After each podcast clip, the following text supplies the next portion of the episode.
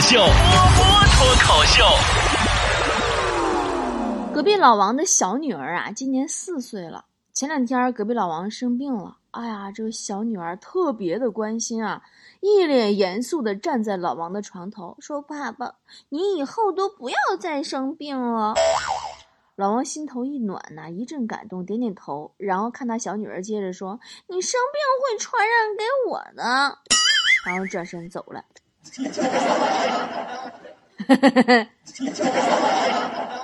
面对疾病，每个人都会有不同的反应。我就说我小时候吧，我妈带我去打针，我不干呢，医生就哄我说：“小朋友不要怕，打完针啊，叔叔就给你一根棒棒糖。”我说：“叔叔，麻烦你帮我扎满。”这段时间，我们工作室的小伙伴都接二连三的生病了。坨坨又是咳嗽啊，又是吐的，身体很虚弱。我问他，我说：“你现在有什么感受吗？”坨坨慢悠悠的说：“说我现在病这么严重，也不知道能不能瘦一点。”思思更严重，都做手术了，刚出手术室，面无血色，气若游丝啊！坨坨问他说：“你需要点什么吗？”思思说：“麻烦你帮我拍几张照片，留着以后请病假开病假条用。” 他当时是没有看见我在坨坨身后站着。最过分的是强子，因为发烧去了医院，医生二话不说拿出体温计给他，他也二话不说就含嘴里了。医生看他一眼说：“腋下。”强子一愣，合计一会儿，特别听话的右手伸出两个手指说：“耶。”你不是验一下吗？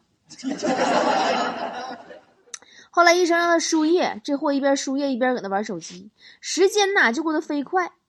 一抬头看那瓶都见底儿了，我的妈！顿时慌神儿了，换药啊得呀！我大喊一声：“那么服务员满上！” 此后，强子成了那家医院的名人。雪姨更逗，前两年刚怀二胎的时候，她老公啊让她赶紧跟我们工作室那个主管行政的隔壁老王说一下，争取呢减点工作，好好保胎。然后啊，雪姨一大早上进办公室就特别兴奋，说：“老王，我怀孕了。”老王都懵了，整个办公室都安静了。老王弄老半天，憋出一句说：“那个，你老公知道了吗？”雪姨说：“我我我老公让我找你呀。” 真的，顿时整个办公室鸦雀无声，空气都凝固了。还有一次啊，雪姨她老公做手术，让雪姨呢在门诊手术同意书上家属签字，并写上跟病人的关系。那雪姨签完自己名字以后，大笔一挥，很潇洒的在关系那一栏写了“很好”。哦，还是说回强子哈，强子曾经有一段心理出现了问题，跟我请假，说是天天做噩梦，要去看心理医生，我就陪他去了。到了那个心理诊所呀，跟人家医生就倾诉啊呀，啊医生，我老苦了，医生你得救救我呀！我这最近每天晚上我做梦啊，都梦着貂蝉呐、杨贵妃呀。这个李诗诗啊，董小宛呐，他们都是一丝不挂的裸体呀，围绕在我身边呐。哎呀，我真的当时我在旁边听着，我都想揍他，给个大耳篓子。你这是噩梦吗？你明明是美梦，你跑出来炫耀来了吗？这不是？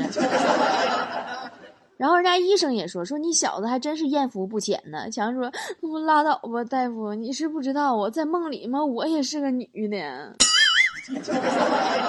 真的，只要心中有病，哪里都是精神病院。到现在我都怀疑强子那个梦里他自己应该是个搓澡的。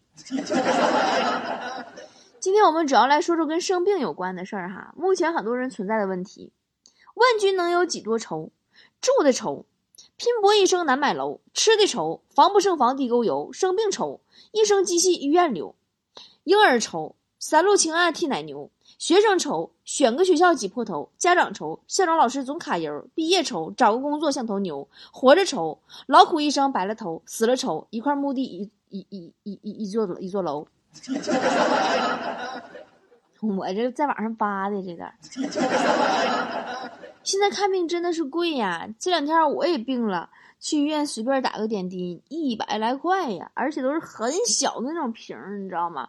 我就问护士，我说以前都大滴流瓶子，现在怎么这么小瓶了？护士微笑着说：“节约用水，从点滴做起。”可怕。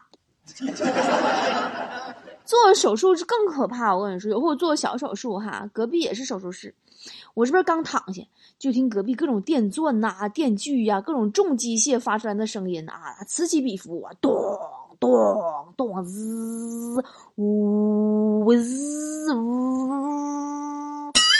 我就问准备给我做手术那个大夫，我说你们隔壁干啥装修呢？大夫说不是，隔壁是骨科，也做手术呢。吓人不？咚咚！医生啊，在我们印象当中都是很严肃的那种职业，但其实呢，也有高能来袭的时候。真的，有一回我肚子疼，连续好几天，半夜都疼醒，完拉不出来，就是疼。当时心想，完了，肚里肯定长瘤了。上医院呢，照了片子，拿去问医生，我到底怎么了？我说，医生，你看我肚里一团黑影，这是什么？医生说，是一团屎。我说我在知乎上查了，我可能是得大病了。医生说幸好你看的是知乎，要是查百度啊，估计这会儿你都该火化了。你吓人不？你这一天。隔壁老王几年前有一回上医院也被吓着了，那会儿他是不明原因呕吐啊，我不肚子疼吗？他是吐，他天天吐。上医院呢，里外检查呀，那家伙翻肠子检查一个个的呢，最后。医生神色凝重的跟他说：“有一个非常不好的消息告诉你，你得了晚期癌症，活不了多久了。”然后这老王就问说：“那你就我还能撑多久啊？”医生说：“答应我，你要勇敢。”十。这老王说啥？十个月、十周还是十天呢？医生说：“九、八、七、六。”吓人不？后来发现吧，医生拿错病历了。你说你个医生，你好模样，你吓唬人干哈呢？家隔壁老王差点差点吓的，当时就吓出癌症了。你吓吓的，吓直接咔吧没过去，吓半吓得半个月没起来床，就说自己要死了，谁解释也不信，没招，后来送精神病院去了。搁精神科那王嫂护理嘛，医生要求啊，两小时让老王翻身一次。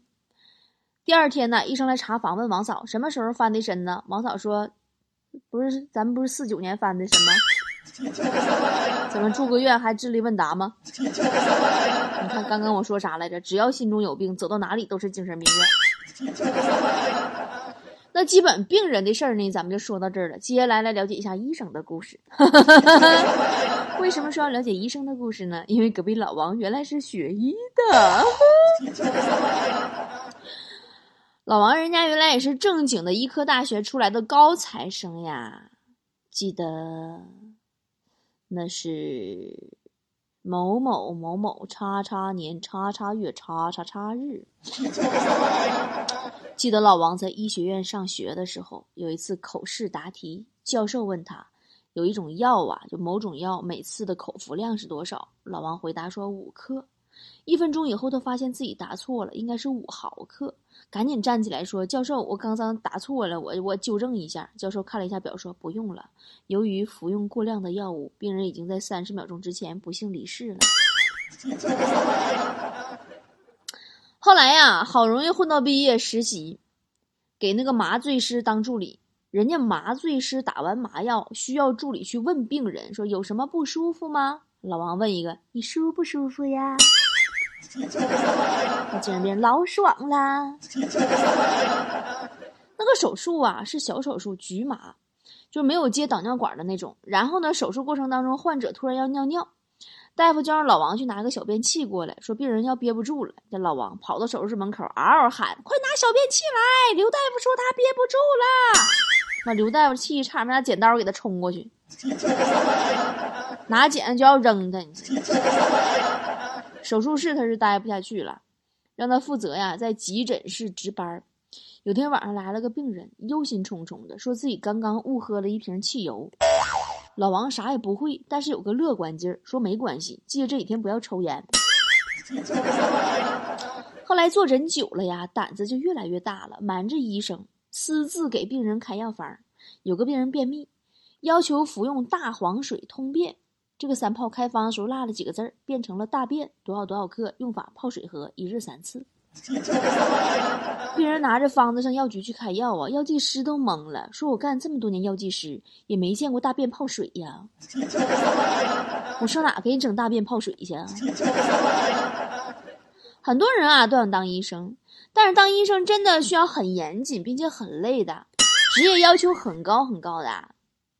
曾经我有个姐姐特别上进，本来当月嫂，月入过万，趁着休假的时候啊，吭哧吭哧吭哧读了博士，当了妇产科的大夫，于是开始大夜班，那是常事儿，急救是家常便饭，遇到疑难杂症，食不知味呀，月收入紧紧巴巴不到五千块钱，还被人怀疑收红包拿回扣，医患关系紧张，又有被砍杀的危险，你看看，这就是知识改变命运吧。不过说到知识啊，今天我其实是想通过这期节目给大家普及一点关于疾病的知识点的，因为最近太多人因病去世了嘛。臧天朔肝癌，享年五十四岁；施圣杰肝癌，享年六十六岁。包括很多人啊，都是年轻轻的就走了。我感觉每次看见臧天朔发朋友圈哈，都是一堆好哥们儿朋友啊，他歌唱的好，人也仗义，朋友无数，酒局也无数，名气越来越大。朋友越聚越多，最终把自己喝成了肝癌，这样太可惜了。五十四岁呀，那正是社会中坚力量的年龄呀。萧亚轩最近也被传出来生病了，反正不管真假吧，我们就会发现一个问题，就是疾病已经不是老年人专有的标识了，疾病正在年轻化，可能我们自己都不知道什么时候它就突然来了。在网上看到过一个采访的视频，问几个年轻人说有没有想过自己会生一场大病。大家要么就觉得这个问题很远很可笑，要么压根就没考虑过。哎呀，别害怕，我不是给你们推销保险或者卖什么药啥的啊，我没有任何植入广告这里边啊，我就是真的是很有感而发的说这个事儿，因为终于有一天，我突然意识到疾病真的就在我们身边。梅艳芳，香港乐坛大姐大呀，人家牛逼吧？成龙都得随叫随到呀。四十岁宫颈癌去世了，姚贝娜。惊艳了华语乐坛，三十三岁宫颈癌病逝。我还看过他生前一个在台上为了给大家唱歌验血的那个镜头，现在看的还特别心疼。王君瑶，十大杰出青年，创办君瑶乳业，三十八岁肠癌去世，据说是只留下一个妻子，携十九个亿改嫁司机嘛？花边新闻咱也不知道真假的，反正大家伙茶余饭后津津乐道，对吧？有啥用啊那些钱？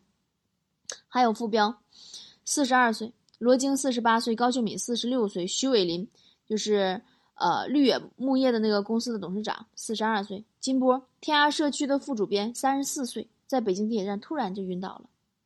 类似这样的情况，我们身边有好多好多呀。我小学同学、中学同学都有不幸离世的，我都不敢听、不敢想。这一切其实都在告诉我们，疾病离年轻的我们并不远呀。可是我们真的。没有去重视，也不当回事儿，总是会觉得很侥幸的想，这怎么会落在我头上？我曾经看过一组数据，白岩松说他在新闻一加一里边说，中国高血压患者人数是两亿人，现在每年还在以一千万的比例在增长。那么糖尿病患者有九千多万人，相当于每十个人当中就有一个糖尿病。我有时候都怀疑我自己是不是糖尿病，因为我爸我妈都是糖尿病。我这血糖也经常忽高忽低的，就不正常。然后他还说说这个心脑血管疾病患者人数超过两个亿，占我国每年死亡人数的三分之一。就我这个对照嘛，我心脑血管也不好，太可怕了。因为这一行行的数据，你我可能就包含在这其中。在中国，平均每三十秒钟就有一个人患癌症，平均每三十秒钟就有一个人患糖尿病，平均每三十秒钟就至少有一个人死于心脑血管疾病，多可怕！三十秒，也就是说，刚刚你听完我说那段话，就已经有一个人因病离去了，真的让人难以置信啊！可它就是现实啊。有的人会觉得啊，我身体倍儿棒，吃嘛嘛香，你说这些都是大病，那跟我没关系，我能吃能喝能跑能跳的，我不听。那你还真的别那么乐观。郎咸平在《财经郎眼》那个节目当中提供了一组中国健康人群比例的这个数据，中国有百分之七十的人处在亚健康状态。反正我知道这百分之七十里肯定有我，没准也有你。亚健康这个东西啊，它就像一个病毒一样，你知道，它潜伏在我们身体当中，我们根本觉察不出来。但它残酷的是，它会降低我们身体的免疫力，增加我们各种疾病的并发率。一切数据都在表明，疾病真的离我们不远，它时时刻刻就潜在于我们的周围，随时准备它要行动。你一个坏习惯都可能把它启动，比如说臧天朔。我认识一个很有名的医生跟我说，说其实疾病并不可怕，可怕的是人自己的无知和不察觉。网上有篇文章特别火，叫“别敷最贵的面膜，熬最长的夜”。你别看我卖面膜，我也得告诉你，我你这调理身体比敷面膜管用。人类最无知的、最不去觉察的，就是熬夜。约着通宵打麻将、打游戏、吃鸡呀，不通宵还不行啊！觉得自己年轻啊，反正可以熬啊！哎，他能熬三天，他能熬五天，真的是好事儿吗？像我这种人就是熬夜加班族了，但是最后才知道，熬夜不仅仅会伤害皮肤，使人记忆力下降、反应变迟缓、诱发心脏病，还会增加患癌症的风险。我当年就是。一宿宿熬过来的呀，熬到现在怎么样了？我跟你说，我现在记忆力啊，我随身带个本带个笔，不瞒你们说，我就跟岁数大七老八十似的。我刚跟你们说完一句话，哎，回头我忘了。我甚至一点不夸张的说，我在舞台上演脱口秀的时候，经常你会发现我说说我愣愣了一下，然后转移下一个话题，就是因为我刚刚说那句话嘛，让我给忘了。我刚说啥了？懵了，我刚说啥了？哎呀，哎呀呀呀！赶紧打个岔，然后转下一个。真的，这不不是撒谎，就是也不是夸大，就这这么多年，我今今年三十八，我觉得我的身体不至于这样。我觉得我现在，哎呀，不能说亡羊补牢吧，反正就是，哎呀，就是死马当活马医吧。可怕的是哈。二零一七年中国青年睡眠状况白皮书当中数据显示，有四成以上的人患上了晚睡拖延症，这你们都知道，你们都是吧？其中年轻人占绝大多数的比例，在我国每年更是有五十五万人猝死，真的，因为这个事儿，因为晚睡熬夜，年轻真的不是任性的资本，更不是免死金牌。你可能会想哈。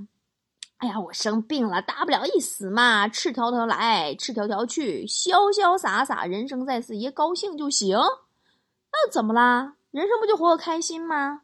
以前我也这么想，可是后来有一天哈，我我上了一个课程，在那个课程里面，我做了一个模拟的死亡体验。那个时候，我听到我的爸爸妈妈在我坟墓前哭泣。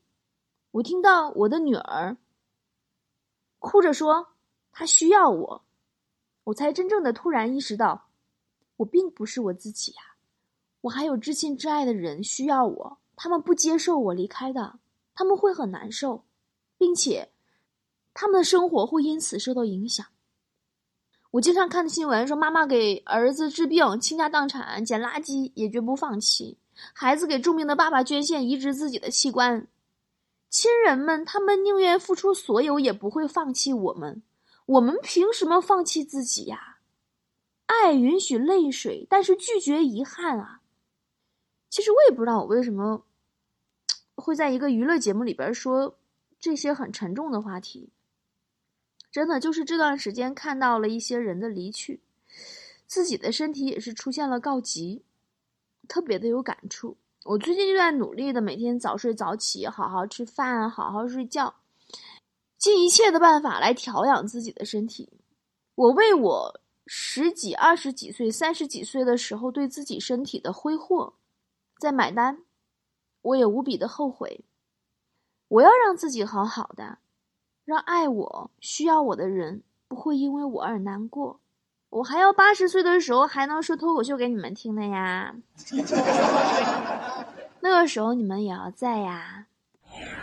所以呢，今天我正式的要求你们每一个每一头菠菜，跟我一起以爱之名，好好的活着，不给爱我们的人留遗憾，好吗？好的。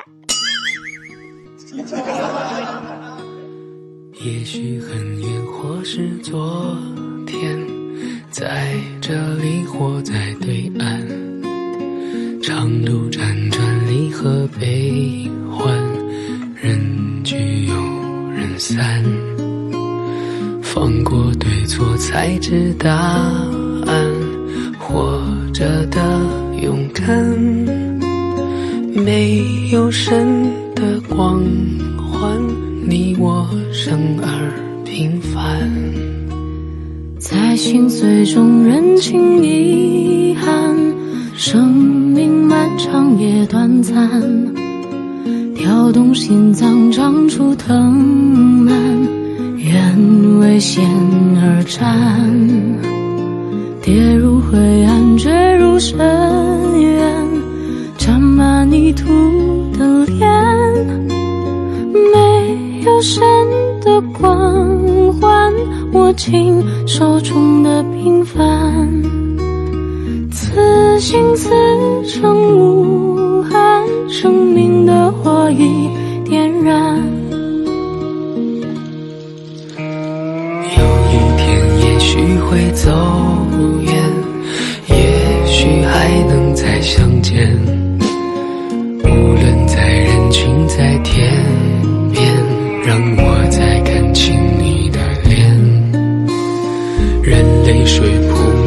说。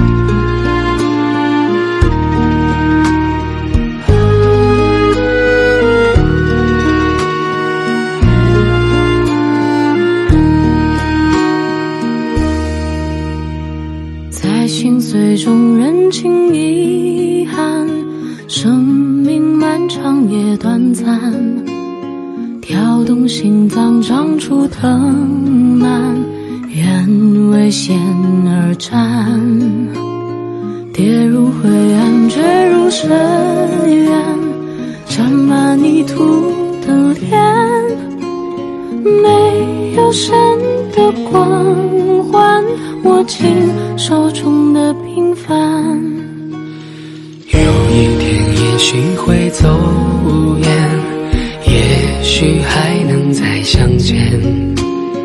无论在人群在天边，让我再看清你的脸。